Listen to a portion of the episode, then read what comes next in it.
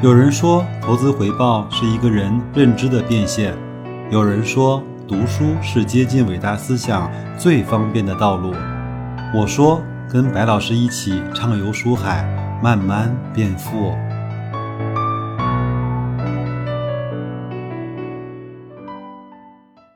各位好啊，今天是二零二零年的十月二十八号，又是一个周三。我们照例呢，今天继续来学习，继续来分享，继续来提高自己啊。还是那一本《投资第一课》啊，来到了一个新的章节，就是如何来去分析企业啊。那么第一个小节呢是竞争优势的三要素。这一节课呢，其实和投资关系不大。这个呢，和白老师在上 MBA 的时候呢，我们学的包括像营销管理啊，包括像。企业分析什么的比较像，那我们就一块儿来去简单的过一下吧。这个可能对我们手里面所持有这些企业的一些基本情况的分析有所帮助啊。我们下面来进入正文啊。除垄断经营之外呢，企业的竞争优势啊，必须体现在给客户带来更低的获取成本、更高的品质享受、差异化的体验。这个是这个章节的核心的要素，就是更低的获取成本、更高的。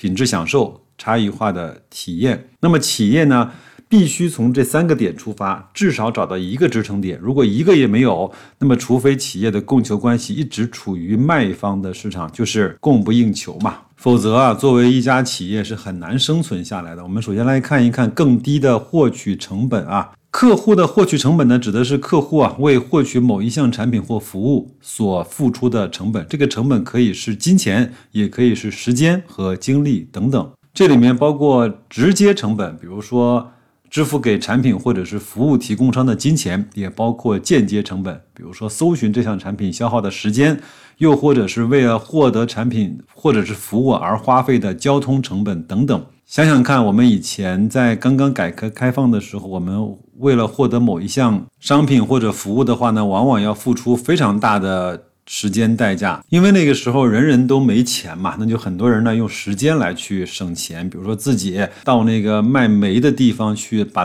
煤拉回来，自己把它压成蜂窝煤，可以省个每块几分钱啊。然后呢，冬储大白菜。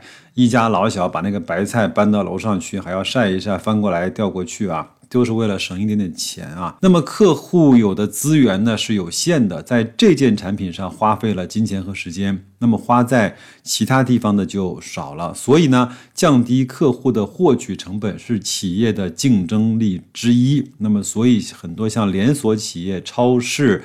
包括像互联网，包括像百百度啊这样的一些公司，都能够降低客户的获取的总成本。而对企业来说呢，并非客户花的所有成本，企业都能够控制，或者是企业都能够赚到。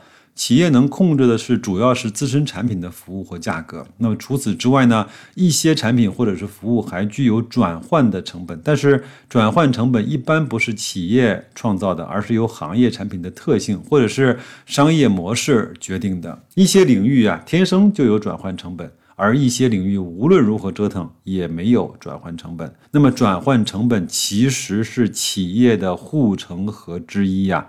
对企业来说啊，转换成本相当于产品或者是服务的负成本，就是客户从这项产品换到另外一项产品所付出的成本或者是代价，或者是一种不适感吧。很多人呃说啊，自己只能够喝茅台，喝不了别的。那让你让我喝别的呢，我就特别难受。很多人说我抽烟呢，只能够来一根华子，那其他呢，我真的是抽不惯。这个其实就是在客户的心智中啊建立的一个转换的成本。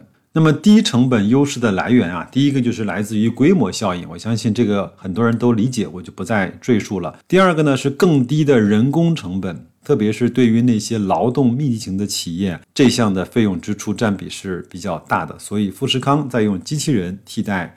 生产线上的工人，那格力包括小米也都建立了各自的黑灯工厂，就是全自动生产的这种生产线。第三啊，管理效率的提升，降低管理的成本。我们知道沃尔玛一直到现在都还是世界五百强中非常非常厉害的排名榜首的企业，它呢一直是在提升自己的管理的效率。第四呢，就是营销效果增强啊。营销费用呢，就是增强销量或者是提高产品的溢价能力。如果光是减少营销费用，没有提高营销效果，可能会降低营销的收入。所以文中讲的是要营销效果增强。第五，更低的运输成本。比如啊，离原料产地比较近，或者是有便利的铁路运输条件，以及毗邻港口等等啊，那往往单位价值量比较大的产品，重量比较大的时候呢，运输成本在其中的占比是比较大的。第六，更低的财务成本，比如说负债率更低，那么或者是负债的利息更低。第七呢，是更有效率的生产工艺啊，优异的生产工艺可以提高生产效率，降低成本。第八啊，更廉价的原材料成本啊，比如说冶炼企业自己有矿山，或者是有电厂发电，或者是有更廉价的采购成本，如大规模的采购降低成本等等啊。第九，税收优势啊，一些地方优政府呢会对某些行业有相关的财税支持或者是补贴。我我讲了九点。那我们也可以看看我们手中持有的这些企业，它有没有低成本优势的来源，有没有在这九条里面它自己体现的比较明显的部分啊？再往下呢，作者又说，成本的优势呢不是永恒不变的，需要注意的是啊，低成本呢是相对竞争对手而言的，而不是永恒不变的。那么，如果竞争对手能够轻易复制该优势，那么外界环境的变化呢，会轻易改变这种低成本的优势，这绝对是不可持续的竞争优势。例如啊，一家油气开采的公司呢，油气资源的开采条件，比如说油层的深度啊，很大程度上已经决定了开采的成本。还记不记得很多年以前，为什么伊拉克跟科威特干起来？因为在那个油田呢，科威特是在油田的正中心，它就可以非常容易的达到很多很深、很容易开采的油。那么伊拉克呢，正好处在油田的边缘，它就不大容易能够采到那么多非常容易能够采掘到的石油。那么这样的话，它两个就会有一些摩擦啊。中东的石油开采成本不到二十美元一桶，那么海上石油的开采成本大多在四十美元以上，而页岩油啊、油砂呢等开采成本呢，则在七十美元左右。当然，最近几年美国的页岩油啊，它的成本慢慢的开始降下来，逼近啊中东，包括沙特这些国家的。油气的开采成本，所以也就逼着这这些国家开始去降价啊。还有呢，我们都知道啊，在第三世界国家设厂呢，去降低很多的人工成本，包括对环保的一些恢复的成本。那么竞争对手呢，也会在。很短的时间内去跟进，比如说耐克在中国建了厂，那么阿迪很快就会跟进了。那么耐克在这个上面的人工成本的优势能够保持多长的时间呢？再往下一个话题呢是低成本的策略何时奏效？对于价格敏感、品质差距不大、差异化程度低的行业，低成本显得很重要。投资此类型的上市公司啊，应该着重呢寻找其能够长期保持低成本的能力，如基础原材料行业、钢铁啊、有色啊、水泥、煤炭、石油等等啊。还有两种情况啊，低成本的战略呢也会奏效。比如说，虽然产品或者是服务有品质差距，也有差异化，但是客户觉得并不是。那么的重要。第二呢，是产品的价值量太低，无法形成品牌的效应，且客户在购买之前无法识别产品的品质以及差异化。这两个类别，我们其实都可以在我们的生活中找到相对应的产品或者是公司啊。再来看一看更高品质的享受啊，不同的电视机色彩的逼真度啊、清晰度都会不同，即使是印刷品，印刷的纸张。质量也会不同。那么一些产品呢，会给消费者带来更高的享受，并且在基础之上收取更高的价格。一般的情况下呢，更高品质的产品或服务呢，需要企业为之付出更高的成本。如果企业不标出更高的价格，那么势必会压缩自己的利润空间。那么，针对这样的高品质的产品或者是服务的上市公司呢，投资者必须要去考察以下的几个问题：这种高品质啊，是在多大程度上能够被竞争对手模仿的？我相信这么多年，为什么格力能够卖的比其他的品牌贵？这个其实也是一种我们需要去考察、需要去研究、需要去追踪的一个。竞争优势，它这种竞争优势还在不在，或者是它能够多大程度的能够甩开竞争对手的价格，能够多卖出几百块钱。有的时候啊，高品质难以被竞争对手模仿，可能呢是由于这家企业拥有特别的技术壁垒，又或者是竞争对手将品质提高到相同的水平，必须付出更高的成本。这种情况下，竞争对手很难跨界抢夺中高端的市场，就像。走过了这么几年的手机市场之后呢，苹果和华为基本上是在国外品牌和国内品牌对高端的手机市场进行了二分的天下。小米啊、vivo 啊、OPPO 啊，还有很多的品牌，其实也也非常想去蚕食一小块高端的手机市场，但是这么些年来，他们一直是做的非常非常的累啊。但是还有一些时候呢，高品质很容易被。竞争对手所模仿，如果有利可图的话呢，竞争对手很快就会跟进。那么，如果竞争对手暂时没有进入中高端的市场，或许是这块利润还不足以吸引他们。一旦中高端市场有所起色，情况就又会变得不一样了。我们最熟悉的家电行业来看，海尔呢推出了卡萨帝啊，美的呢也推出了它自己的一个高端的品牌，当然那个品牌不是特别的朗朗上口，我总是。记不住啊，还有呢，就是因为高品质啊而带来的成本上升啊，能否转移给下游的客户？客户呢是否愿意为高品质的产品或者是服务额外的买单？那么如果客户对这种高品质不感兴趣，或者是感受不是那么的明显，那么这种高品质的战略就是不成功的。比如说我前面好像看到过。有的公司推出了一个几十块一斤的盐啊，说这个盐特别的好，但是客户显然对这种高价位的盐呢起不到兴趣，或者是感受不明显啊。花费更多的金钱啊，会让消费者感到痛苦，而获得更高品质的享受会让消费者愉悦。这个愉悦指数必须要超过前者的痛苦指数，才能够促使消费者为高品质的额外享受去买单。收入越高的消费者呢，开支的痛苦指数就会越低，所以价格水平在一定程度上已经决定了消费的阶层。一般来说啊，一条产业链越靠近终端消费者，企业通过高品质产生溢价的能力也就越强。我们再来看一看另外一个很有意思的话题，就是消费的金字塔以及周转率的问题。越高收入阶层呢，对应的人口。数量是越少的，从上而下呢，呈金字塔的形状分布。如果高端产品或者是服务在价格上与中低端拉得太大，会使消费群体呢急速的减少。此时呢，企业又不得不考虑周转率的话题。那么，即使高端产品拥有很高的利润率，但是由于消费群体的减少而使得周转率降低，对于一个企业来说，总的利润是在降低的。那所以。我们想想看，能够赚暴利又卖的非常多的产品的企业，一定是最牛的企业嘛？比如说像苹果，比如像微软这样的公司，比如像阿里这样的公司，包包括像腾讯这样的公司，它既可以赚的很多，又可以卖的很多，这就是天下最好的生意嘛。包括像茅台，是吧？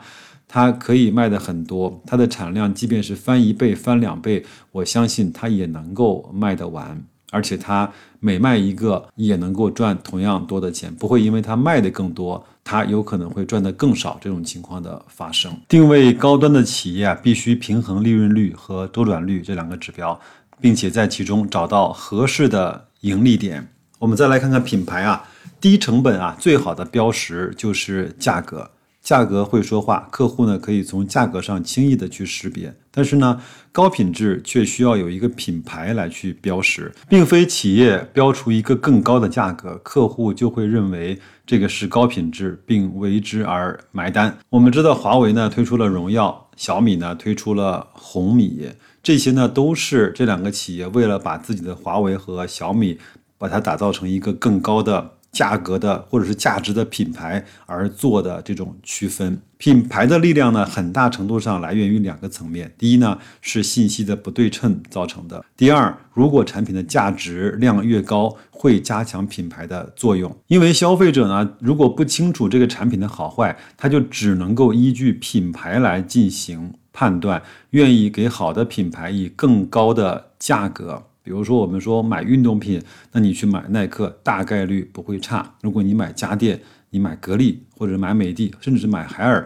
大概率不会有问题，是吗？品牌的溢价能力呢是强是弱，通过对比同类产品的价格以及利润率，就可以简单的判断出来。那么需要注意的是呢，很多品牌很出名，但是企业却无法获得品牌的溢价，这种类型啊，就是被记住但是不被认可的品牌，就是说叫好不叫座。我来说个品牌啊，南极人，我相信听我节目的很多的听友都应该知道这个品牌，但是呢，它好像只有知名度，但是没有什么美誉度。那在房地产行业呢，消费者往往以地段、周边配套、价格。或者是户型啊，来作为主要的辨识手段，而房地产企业的品牌常常被放在最末的位置，和物业服务呢等因素齐平。但是现在我看到，慢慢的有一些房地产呢开始打品牌了，比如说像绿地啊，比如说像绿城、万科、河南的建业等等啊，很多人。宁可把那个位置买的稍微的偏一点点，但是也要选一个好的开发商或者是好的物业。我觉得这个现象在未来的十年里面，在中国的房地产一定会发生很多认品牌而未必认房型的情况。当然，可能这是我的一家之言，也供各位参考吧。我们最后一个话题呢，来说一下差异化的体验。差异化呢，是由每个人对事物的喜好差异不同的需求点出发而造成的。就好像有的人喜欢吃苹果，而有的人呢喜欢吃梨。但是呢，我们并不能说苹果比梨的品质更好。所以，差异化的体验与更高品质的享受之间的差别在于，如果不考虑价格因素，或者是价格相当的情况下，各种差异化的产品服务都会有一定比例的客户去选择。如果不考虑价格因素，绝大的客户会选择高品质的产品或者是服务，并不是说啊所有的行业都能够提供差异化的体验，差异化多集中在面向终端消费者的行业，而多与体验两个字相关。常见的有食品饮料、烟草、医药、旅游、软件、广告、新闻、出版等等啊。当你打开每个人的今日头条，你会发现每个人的主页。推荐那个栏是完全不一样的。虽然我们都看的是一个 APP，但是我们每个人的选择和排序是完全不一样的。更何况有很多跟味觉、跟呃感觉、跟感官相关的这种行业，一定是千人千面的。差异化的好处呢，在于可以不用花费过高的成本，就能够避免与对手正面的交锋。差异化呢，使企业总能够满足一部分消费者的喜好，而这种个人的偏好往往不容易改变，容易形成长期的忠实客户。但是呢，并非所有的差异化都能够获得成功。投资者需要注意以下的三点：第一，差异化是否能够被对手复制？如旅游景点作为自然资源，几乎不具备可复制性。当然，人造景点除外，如游乐场。你上海开了迪士尼，我北京就可以开环球影城，是吗？第二呢，差异化并不代表盈利能力强。如果差异化的可复制性弱啊，那么差异化可以一定程度上来阻挡竞争对手的介入。即便如此，也不代表差异化能够给企业带来额外的利润，因为每个喜好圈子的消费人数不同，对价格的敏感程度也不同。而企业的成本也不同，等等啊，必须进一步来看企业的利润情况。第三，有的时候呢，差异化和品质化不能够完全的分开，不同产品的或者是服务呢，在实现差异化的同时，也可能具有品质的差距。如苹果的产品具有独一无二的操作系统，但是同时也代表着高品质。我们再来看一看，为什么企业会失败呀？有的企业已经占据了三个要素中的某一个，但是最后仍然失败了。说到这儿，我想问一下，你还记得我们今天谈的三个重要要素的三条是什么吗？想想看，第一条呢是更低的获取成本，第二条呢是更高品质的享受，第三条呢是差异化的体验。对客户来说啊，某种产品呢确实具有更低的获取成本，但是当客户的收入提高到一定水平之后呢，对该产品的价格呢已经不再敏感，而更在乎更高的品质享受，或者是差异化的体验，又或者更低的获取成本，相对竞争对手而言优势并不明显。这种现象呢，在低价值量的产品上比较常见。对于客户来说，某种产品确实可以获得更高品质的享受，但是由于其价格过高，远远超过大部分客户的承受能力，客户不愿意为之付出过高的代价。如曾经的豪华车品牌萨博、悍马等等，都已经消失在人们的视线里。